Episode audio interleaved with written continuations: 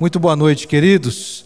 Quero saudá-los e saudá-las com a graça e a paz do nosso Senhor e Salvador Jesus Cristo. Amém? Eu faço questão de trazer esta saudação porque o nosso coração, quando desfruta da graça e da paz de Cristo Jesus, nos torna pessoas diferenciadas, nos permite viver aquilo que tanto a PIB hoje tem sido desafiada, encorajada a buscar de modo extraordinário. De maneira, queridos, que louvar, bendizer e exaltar o Senhor, acessar da sua graça, da sua paz, da sua bondade, da sua misericórdia, é algo extraordinário. A primeira igreja batista de Curitiba tem atuado de um modo tão especial, somando forças e esforços com as demais igrejas do estado do Paraná, Somos cerca de 260 igrejas, somando com as congregações, somos 400 agências na pregação do Evangelho em nosso estado. Mas grande ainda é o desafio para que os municípios que não têm a presença batista e, acima de tudo, precisam receber da palavra do Evangelho do Senhor, também possam receber. E a PIB tem procurado desenvolver isso ao longo da sua história, no percurso da sua história, de maneira, queridos, que a minha palavra inicial é de gratidão. Eu quero agradecer, agradecer agora, nesse momento, de um modo oficial, digamos assim, a tudo aquilo que a PIB de Curitiba realiza e tem feito ao longo da história. Eu posso dizer, meus irmãos, que a nossa gratidão está vinculada ao fato de que esta igreja tem uma visão missionária extraordinária, tem uma visão cooperativa extraordinária tem uma visão de reino de Deus extraordinária. Portanto, continuem firmes, agindo desse modo, porque com certeza, queridos, Deus vai continuar abençoando e multiplicando todos os desafios que esta igreja também detém.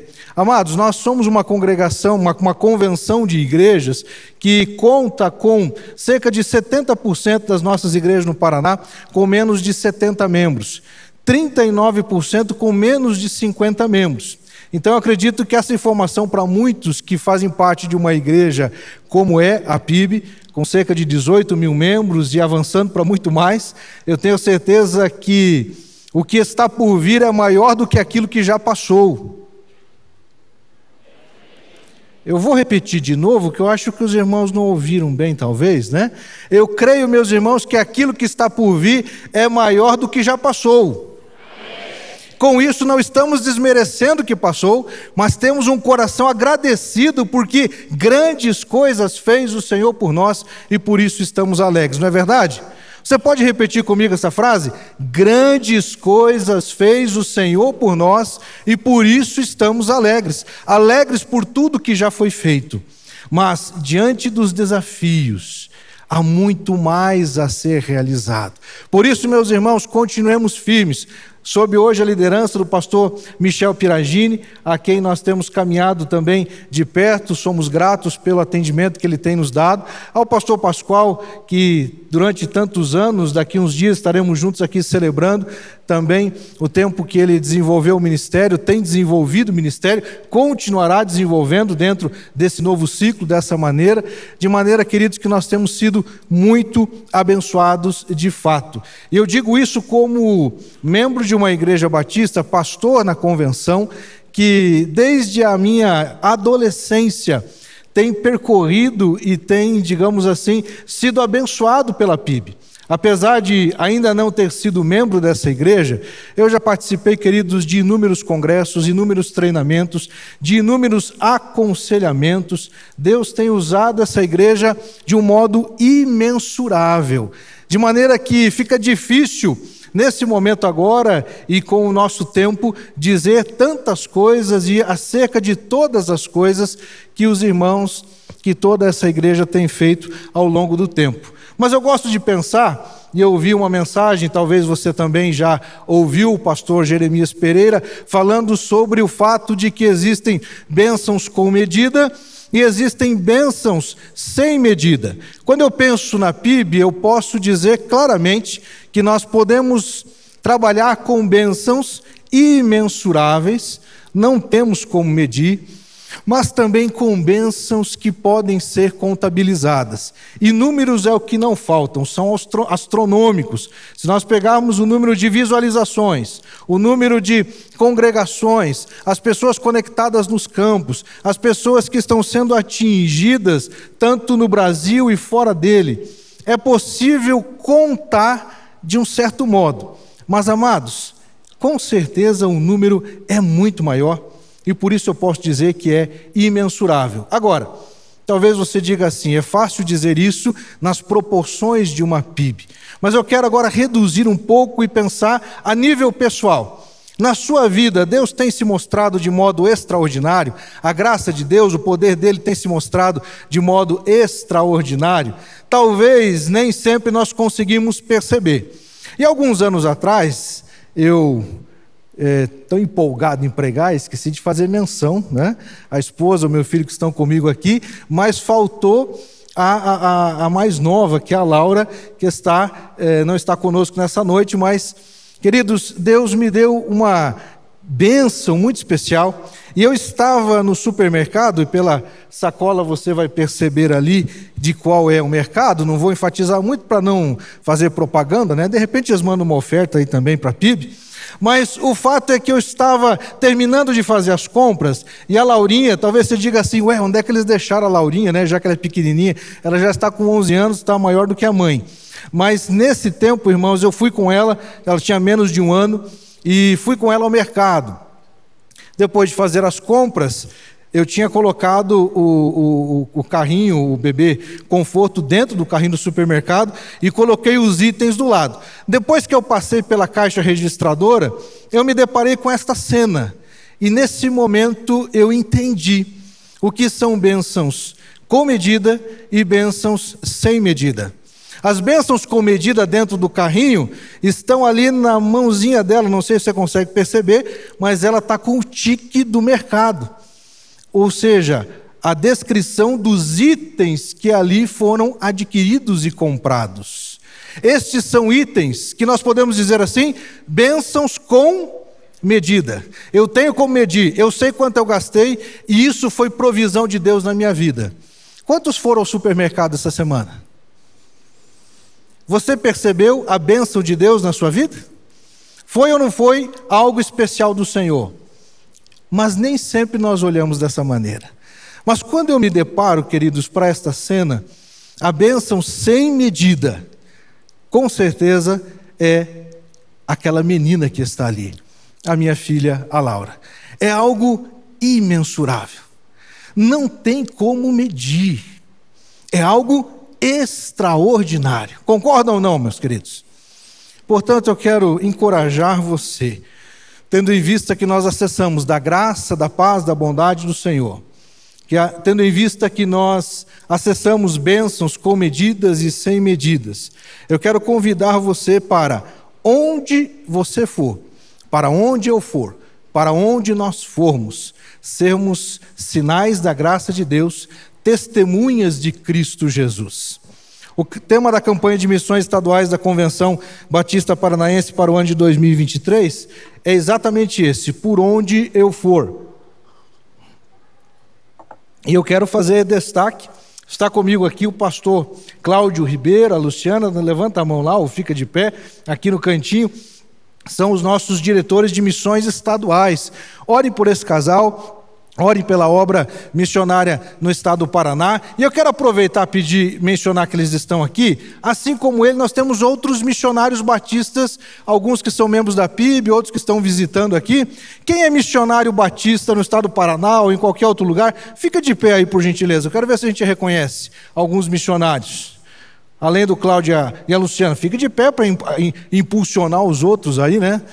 Pessoal, da, tem alguém da Cristolândia, o pessoal da, das áreas de missões aí da PIB, fica de pé esse povo bonito. Pastor Tiago está lá que manda tudo nesse negócio aí de missões, né?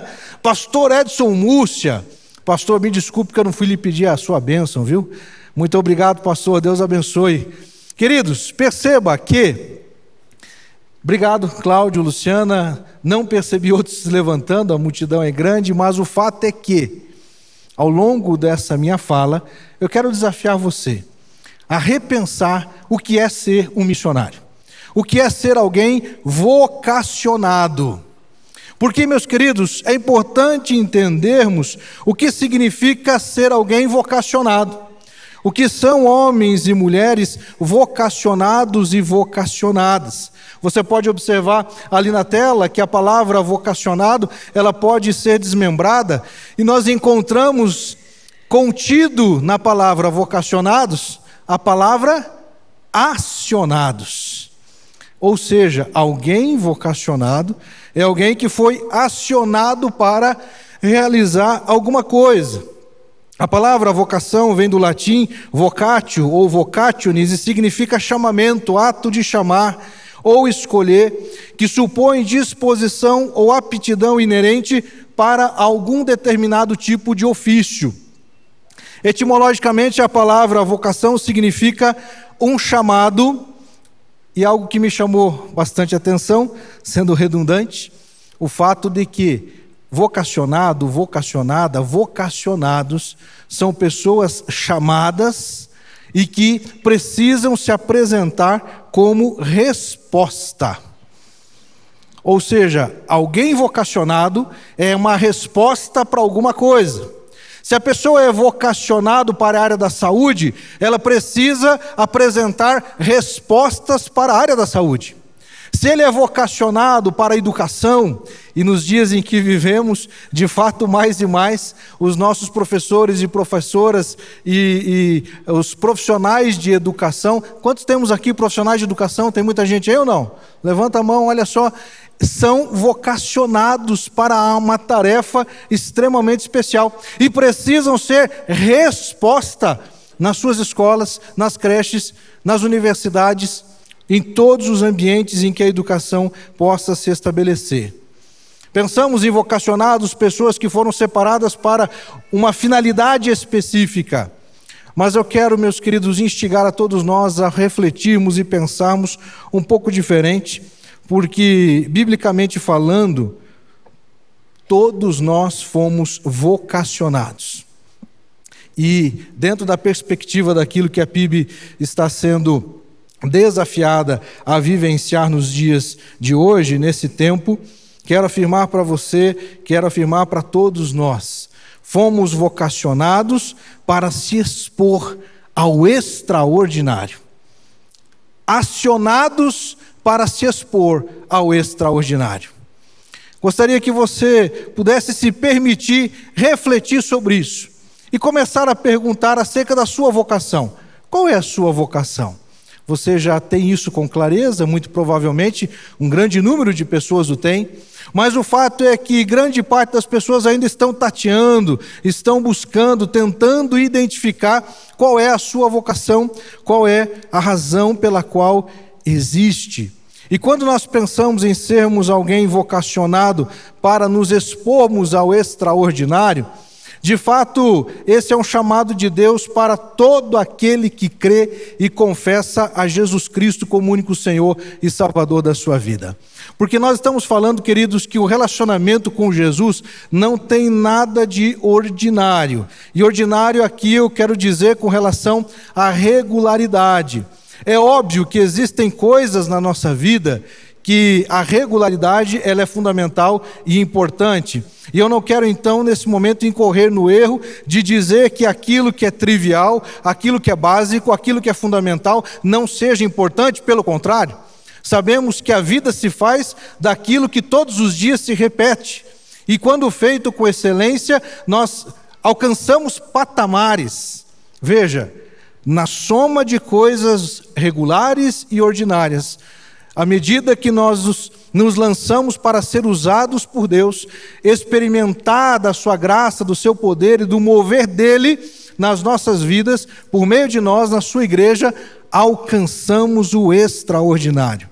Extraordinário é aquilo que não segue o que é usual ou costumeiro, que não está programado ou previsto, que está muito além do comum, excepcional, que é singular, quase inigualável, que causa surpresa ou uma forte impressão, que causa estranheza, por ser algo que de fato chama a atenção das pessoas de um modo diferenciado.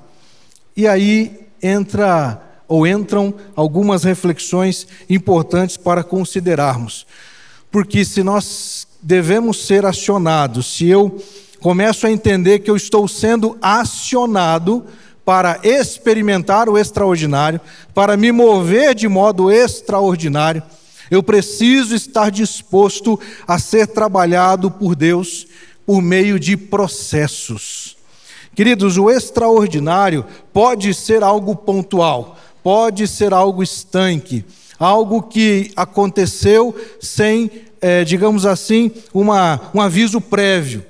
Mas quando nós pensamos em vida com Deus, em relacionamento com Jesus Cristo, nós nos deparamos com a experiência de experimentarmos o extraordinário por meio de processos. Processos muitas vezes que nos colocarão diante de grandes dores. Talvez você estranhe o fato daquelas fotos antigas ali na tela. Duas fotos de um caminhão que talvez alguns nunca viram rodando pelas estradas do Brasil, mas com certeza outros já viram o Alfa Romeo ou Fenemê. O primeiro, aquele verde, aquele baú ali, era o caminhão que o meu pai dirigia. E depois de três dias dirigindo na estrada, nas estradas lá de Minas Gerais, isso aconteceu no ano de 1977, ele acabou dormindo no volante porque ele estava três dias sem dormir. E ele estava trabalhando além do normal, porque ele precisava pagar determinadas contas. E essas eram contas hospitalares, contas que foram criadas porque o seu filho contraiu meningite meningocócica. Isso em dezembro, eu nasci em dezembro de 76. Talvez alguns se espantem, né? Ah, deveria ser mais, né? Mas o fato é que 21 dias depois do meu nascimento, a minha mãe corre comigo para o hospital e a minha cabeça ela se abre de fato. Há um espaçamento por causa da inflamação das meninges. E o médico disse: Olha, a chance desse menino sobreviver é muito pouca. E o tratamento da época também não era tão é, detalhado, tão robusto como é hoje. O fato é que entre idas, idas e vindas dos meus pais no hospital, no Pequeno Príncipe, foram quase um ano. E nesse um ano de tratamento, eles foram gastando aquilo que tinham e aquilo que não tinham. E no final das contas, o meu pai ainda se acidenta com o caminhão. E aí talvez você diga assim, mas pastor, que história é esta? Né? Eu creio, queridos, que para falar sobre vocação, falar sobre viver o extraordinário de Deus, cabe também mencionar um pouco dessas experiências pessoais e com humildade, com sem pretensão alguma outra, eu quero apenas compartilhar como testemunho. O médico disse para o meu pai, depois de quase um ano, leve o seu filho, porque ele está ocupando o leito de uma criança que pode se salvar. Meu pai, naquela, naquele momento, naquele instante, alguns instantes depois, ele dobra os joelhos ao lado da cama onde eu estava e ele faz uma oração. Eu quero que você preste atenção, queridos, porque o que nós vimos acontecer há pouco aqui foi uma oração de consagração de crianças. Cinco bebês que foram consagrados, não é verdade? Uma oração de consagração, meus irmãos, ela tem um efeito espiritual extraordinário. Meu pai orou e ele fez a seguinte oração: Senhor, essa criança eu coloco em tuas mãos. Se for para ele sobreviver, eu destino ele ao Senhor, eu consagro ele ao Senhor. Meu pai não tinha muita noção do que ele estava dizendo. Ele já tinha um pouco de conhecimento do Evangelho, mas ainda não era totalmente conectado. Mas ele fez uma oração entregando a minha vida para Jesus e disse assim: Se o Senhor salvar o meu filho, eu entrego ele a ti, para que ele seja usado pelo Senhor, aonde o Senhor quiser. Em 78, eles já estão com aquele outro Alfa Romeo, já é, reformado, um outro caminhão, dando continuidade à vida, porque aquela criança que está ali, não sei se você consegue enxergar, é, de pezinho em cima do para-choque do caminhão, é este que vos fala. Belo, sadio e gordo, mais gordo do que belo. Mas o fato, meus irmãos, é que Deus me curou. Eu fui agraciado de um modo extraordinário. A bênção de Deus veio sobre a minha vida. E o que eu quero destacar está vinculado ao fato da oração do meu pai. Irmãos, eu sou fruto de uma oração de fé. Deus ouviu a oração de um pai que se derramou e consagrou. Claro que minha mãe também estava orando e clamando. E assim, meus irmãos, nós vemos o extraordinário de Deus acontecer. Aos seis anos de idade, um pouco depois desses eventos que eu narrei aqui, eu recebi em nossa casa, recebemos em nossa casa a visita de um pastor e ele perguntou para mim: Você já orou entregando sua vida para Jesus? E eu disse: Não, nunca fiz isso. Foi lá em Campo Largo, na igreja evangélica Irmãos Menonita. E ali, meus irmãos, aos seis anos de idade, eu orei com os joelhos dobrados ao lado da minha cama, entregando a minha vida para Jesus. E foi algo tão especial que eu tenho isso registrado na minha memória, como se eu estivesse ali nesse momento. E eu lembro daquele tempo, que naquele instante surgiu em mim um desejo. Eu olhei para aquele pastor orando por mim. Quando eu me levantei daquela, ao lado da minha cama, eu entendi que algo diferente aconteceu comigo. Algo sobrenatural, algo extraordinário aconteceu comigo. E eu olhei para aquele pastor e eu pensei assim: um dia eu quero ser pastor, para que eu possa também fazer o que esse homem está fazendo. Vida que segue, se afasto, minha família se afasta do Evangelho. Dez anos depois, no dia 6 de dezembro de 1992, eu estou lá na Igreja Batista de Vila Americana, aqui no sítio cercado, levantando a minha mão e voltando para Jesus aos 16 anos.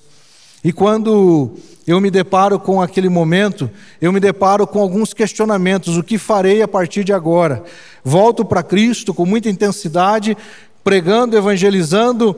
Naquele tempo nós saímos evangelizar nos, nos, expressos de Curitiba, na Rua 15, entregar folheto, e aquele, aquele avivamento no meu coração foi crescendo cada vez mais. E eu então fiz uma oração perguntando para Deus o que Ele gostaria que eu fizesse já estava em processo para fazer engenharia mecânica, já estava num curso preparatório aqui, do, na época, o Cefet, mas Deus tinha outros planos. E eu então fiz uma oração: Deus, qual é a tua vontade? E aí ele respondeu com clareza: Eu desejo que você se torne um pastor. Isso, meus irmãos, tem a ver com propósito. Então eu quero que você considere o seguinte: para que o extraordinário aconteça, para que nós possamos acessar o extraordinário de Deus, isso precisa estar vinculado a propósitos. As coisas não acontecem do nada por acaso. Eu preciso ter uma intencionalidade.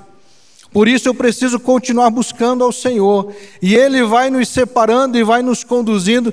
E hoje, meus queridos, estamos servindo a vocês, na condição aqui que já foi mencionado pelo pastor Plínio, tivemos a alegria de estar com ele no dia do concílio. Eu estava feliz, né? Eu estava bem tranquilo, pastor Plínio, né? Ele nem tanto, mas ficou muito feliz depois, né? Ele foi vocacionado, eu fui vocacionado.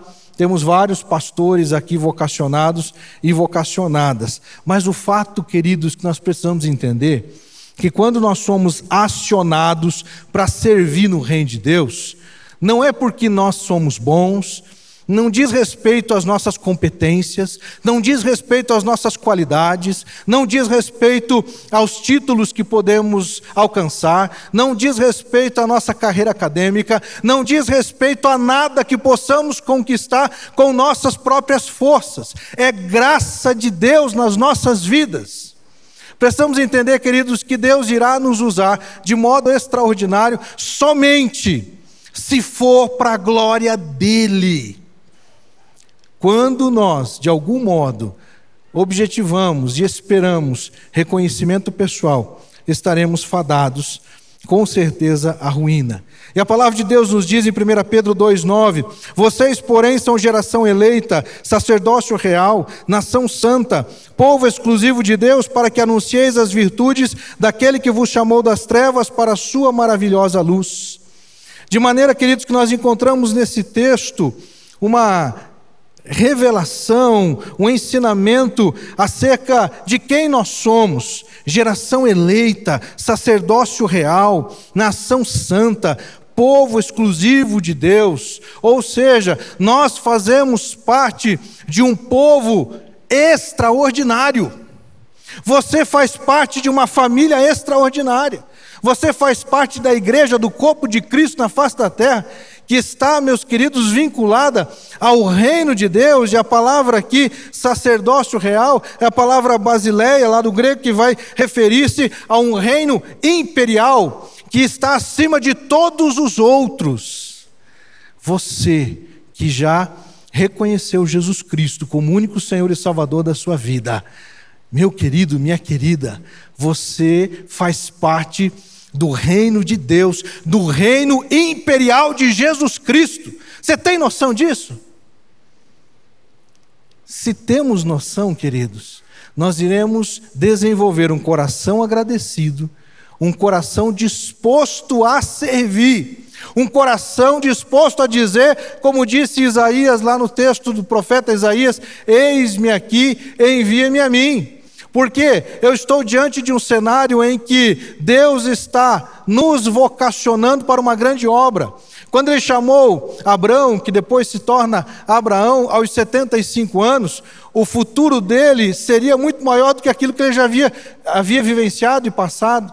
Ele foi chamado para uma obra especial. E talvez alguns aqui digam: eu não. Amados, Todos nós somos vocacionados. Todos nós fomos chamados para uma missão.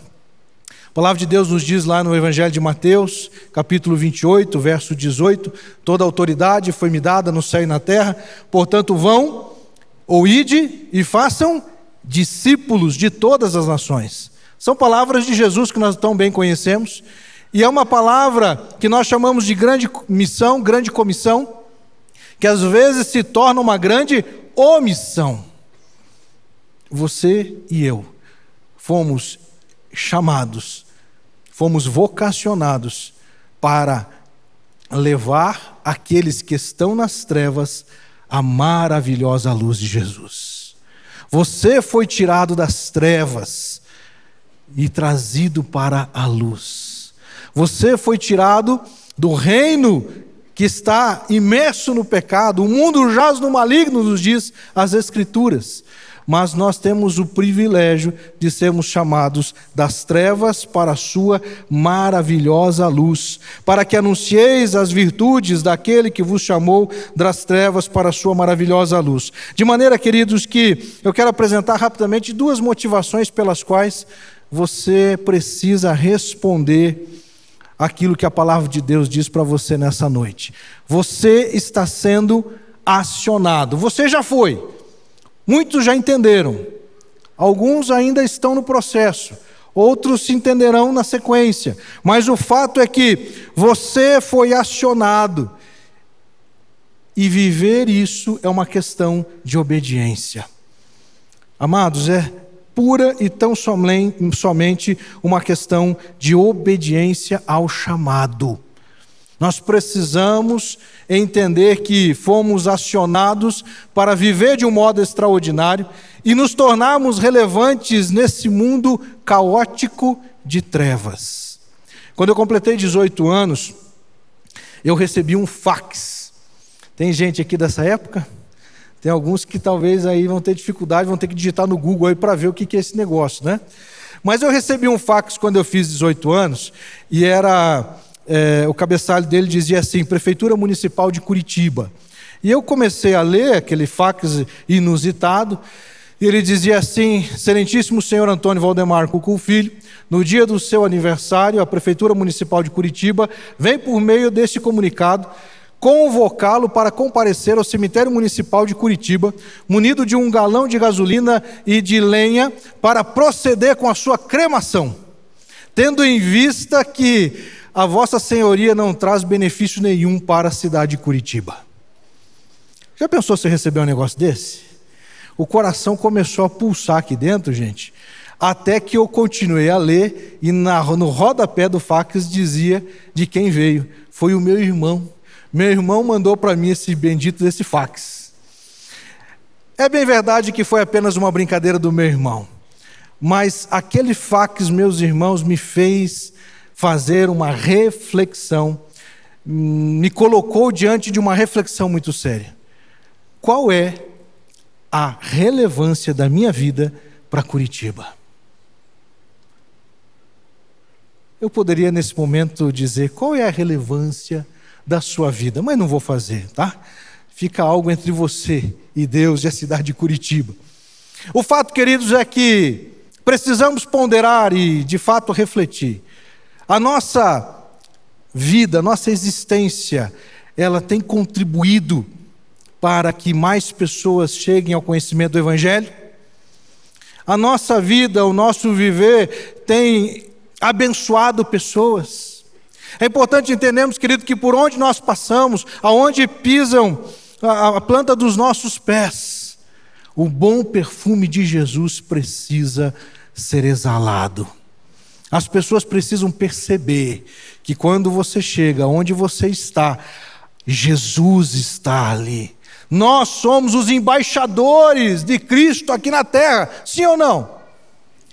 Sim, meus queridos, somos os embaixadores. Você foi acionado e precisa obedecer. Eu preciso obedecer ao chamado. Porque ai de nós, o apóstolo Paulo vai dizer: ai de mim se não anunciar o evangelho. Ah, mas foi Paulo, não tem a ver comigo? Tem com certeza a ver com todos nós. O mesmo chamado de Paulo para a pregação do evangelho também é nosso. Ele teve um ministério específico com os gentios, mas cada um de nós também teremos o nosso. Precisamos, meus irmãos, em segundo lugar, responder. Lembre que vocação, a palavra vocação ou vocacionado tem a ver como se apresentar resposta para alguma coisa. Então você foi chamado, vocacionado, acionado para ser resposta de Deus a esse mundo pecador, resposta de Deus ao mundo que está em trevas, resposta de Deus às pessoas que estão querendo tirar sua vida nessa noite, nesse lugar, né, né, né, nesse tempo em que nós vivemos. Amados, nós precisamos entender que de fato Deus conta conosco para que a missão seja cumprida. A PIB de Curitiba, somando com as outras igrejas, juntos, como Convenção Batista no Paraná, somos quase 60 mil membros. Amados, 60 mil membros, 60 mil vocacionados. Eu tenho certeza, meus queridos, se tivéssemos, se nós, 60 mil batistas no estado do Paraná, isso só da Convenção Batista Paranaense, tivemos, tivéssemos a plena consciência da nossa vocação, o Paraná não seria o mesmo. As nossas cidades não seriam as mesmas, as nossas escolas não seriam as mesmas, as empresas onde trabalhamos não seriam as mesmas. Precisamos entender que Deus nos chama e eu preciso obedecer ao chamado.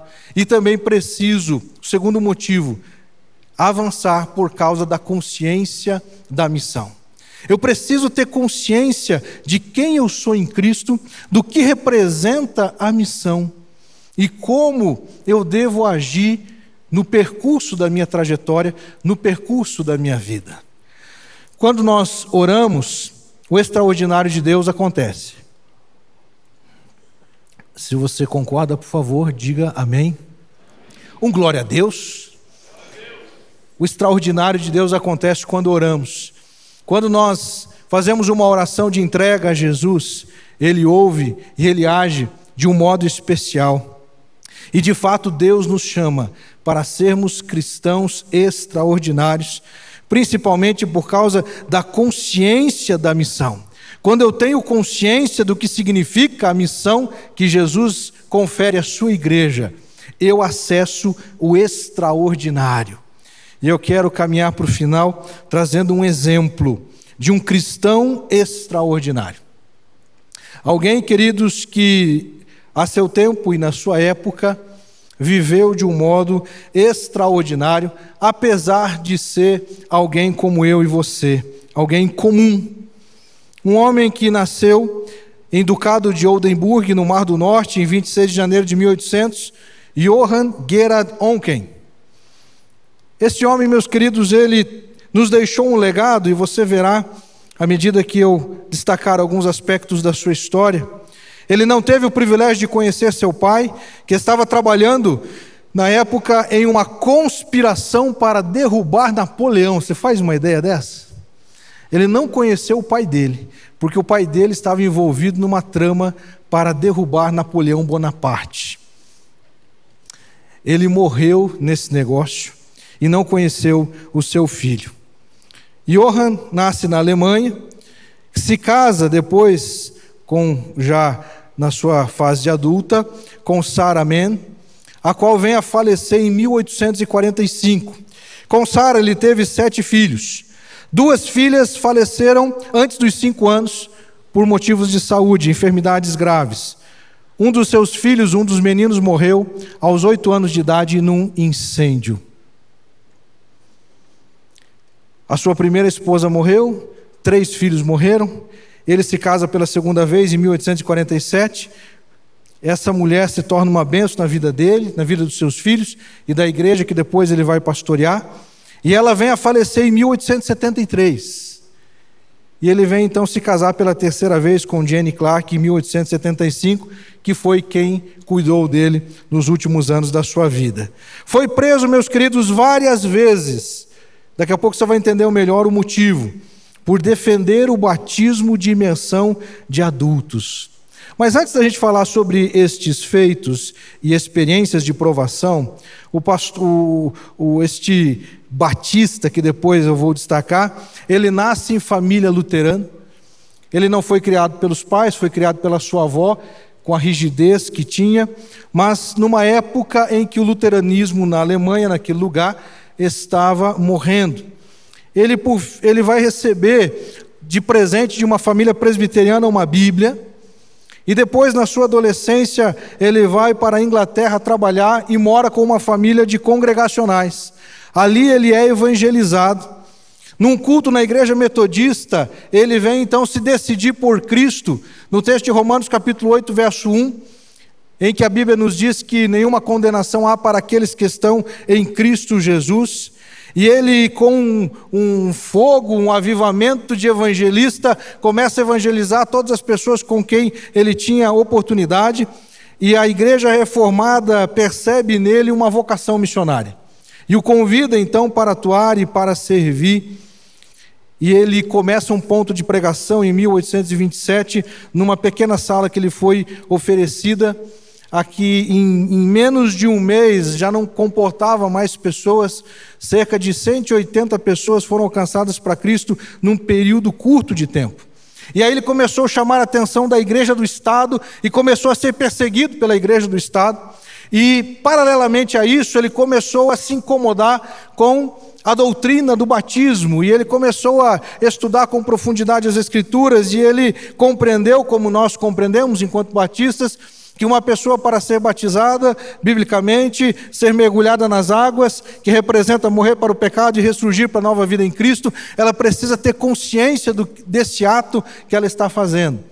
E ele então acaba conhecendo um homem que o discipulou, Tubes, um batista de uma igreja da Filadélfia, que estava passando por lá, ele era marinheiro, e o navio dele ficou então encalhado por cerca de seis meses, e naqueles seis meses ele discipulou a ele e a sua família. Em 1833, Barnacias, professor lá do seminário é, em Nova York, viaja para a Europa para continuar os seus estudos e também para conhecer Onken porque já faziam quatro anos que ele esperava pelo batismo, o que aconteceu em 1834 na cidade de Hamburgo, o que também, simultaneamente, é um marco do início do nascimento da primeira igreja batista de Hamburgo em 1834. Em 1845, a igreja chega a 380 membros. Em 1847, eles constroem o primeiro templo. Cerca de 20 anos depois, eles constroem um templo para 1.400 pessoas. E no culto de inauguração estava pregando Charles Spurgeon. Mas eu não disse, meus irmãos, algo importante que precisa ser mencionado antes da gente terminar. Ele sofreu muitas perseguições e foi preso várias e várias vezes por pregar o Evangelho e por insistir na compreensão da doutrina do batismo. Para nós, isso hoje parece um tanto quanto estranho, mas é inclusive importante entendermos, porque ele se tornou o maior referencial da pregação do Evangelho para toda a Europa. E muito provavelmente nós nem o conhecíamos. E o delegado da cidade de Hamburgo, que o prendeu várias vezes, se tornou algoz dele, esteve no culto de inauguração do novo templo em 1867. E o pastor Johann disse para Spurgeon o seguinte: aquele senhor que está sentado ali, ele foi o meu algoz durante muitos anos, mas hoje é um fiel cooperador da pregação do Evangelho. Resumo, meus irmãos, dizendo o seguinte: em uma das conversas de Johan com o delegado, o delegado pegou pra, perguntou para ele o seguinte: Eu preciso que você me dê o nome de todos os missionários batistas que estão em Hamburgo e que estão na Alemanha, para que nós possamos identificá-los e proibi-los de pregar o Evangelho. Lembra quando eu perguntei no início do culto quantos batistas missionários nós temos aqui? Cláudia e Luciana se levantaram, alguns poucos lá. A resposta de Johan para o delegado foi o seguinte: o senhor terá muito trabalho, porque cada batista é um missionário em sua própria terra. Você percebe, meus irmãos, a riqueza dessa frase? Cada batista é um missionário em sua própria terra. Todos nós fomos vocacionados. Todos nós fomos acionados para ser sinal do reino de Deus nessa terra.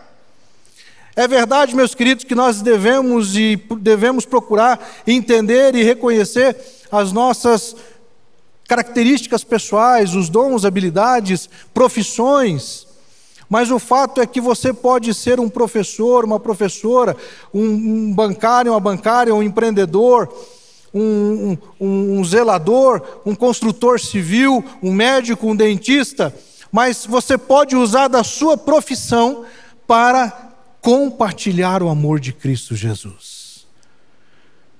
Amados, você e eu fomos acionados para se expor ao extraordinário. Ah, pastor, eu tenho muitos problemas, eu tenho muitas dificuldades. Johan perdeu seus três filhos, duas primeiras esposas, um homem testado em dores. Lembra que eu falei que para experimentarmos o extraordinário, nós precisamos nos expor a processos? Os processos, muitas vezes, meus irmãos, irão fazer com que sintamos dores. Nem sempre serão dores físicas, podem ser dores na alma, mas se nós nos rendermos a Cristo Jesus verdadeiramente todos os dias, e se nós reconhecermos quem Ele é para nós, nós iremos, meus queridos, nos levantarmos e continuar pregando o Evangelho. O apóstolo Paulo, em uma das suas perseguições, ele foi apedrejado. E diz a Bíblia que ele foi dado como morto e jogado para fora da, do portão da cidade. Alguns cristãos que estavam ali chegam ao redor dele. Alguns que digam, alguns comentaristas dizem que provavelmente eles estavam orando por Paulo, porque ele estava dado como morto ali. E de repente, meus irmãos, Paulo, no meio da poeira, todo machucado, como alguém que foi apedrejado, ele se levanta e ele vai para outra cidade pregar o evangelho. Meus irmãos, às vezes nós criamos um monte de desculpas e dizemos que não temos condições, que não temos habilidades ou que estamos sofrendo demais. O fato é que, enquanto eu não tiver consciência de quem eu sou em Cristo, de que de fato nós somos geração eleita, sacerdócio real, nação santa, povo exclusivo de Deus, que eu estou aqui por causa de Jesus, você está aqui por causa de Jesus. Amados, não é por causa de quem nós fazemos, do que nós podemos fazer, mas do que Deus pode fazer em nossas vidas e por meio das nossas vidas. A questão é obedecer ou não. Você foi acionado. qual será a sua resposta? E eu fecho fazendo uma pergunta. Quantos missionários batistas nós temos aqui nessa noite? Quantos batistas, quantos missionários batistas nós temos aqui nessa noite? Fica de pé aí, meu querido. Amém. Amados, os irmãos estão entendendo? Cada batista é um missionário em sua própria terra. Fomos acionados para trazer, meus irmãos, o Evangelho, e o Evangelho não é, meus irmãos, uma receita qualquer, não é uma receita de coach, não é uma receita, meus irmãos, de uma vida mais feliz, é de uma vida extraordinária. Em Jesus Cristo é possível viver de modo extraordinário. Você tem vivido de modo extraordinário. A sua vida é algo que demonstra Cristo. Quando você chega em casa, as pessoas que convivem com você veem em você Jesus Cristo. Elas podem perceber Cristo por meio do seu olhar. Meus irmãos, Ele nos chama, Ele nos vocaciona, Ele nos aciona para uma grande obra. Obedecer ou não obedecer se você está em pé, é porque eu acredito que você deseja obedecer. Amém?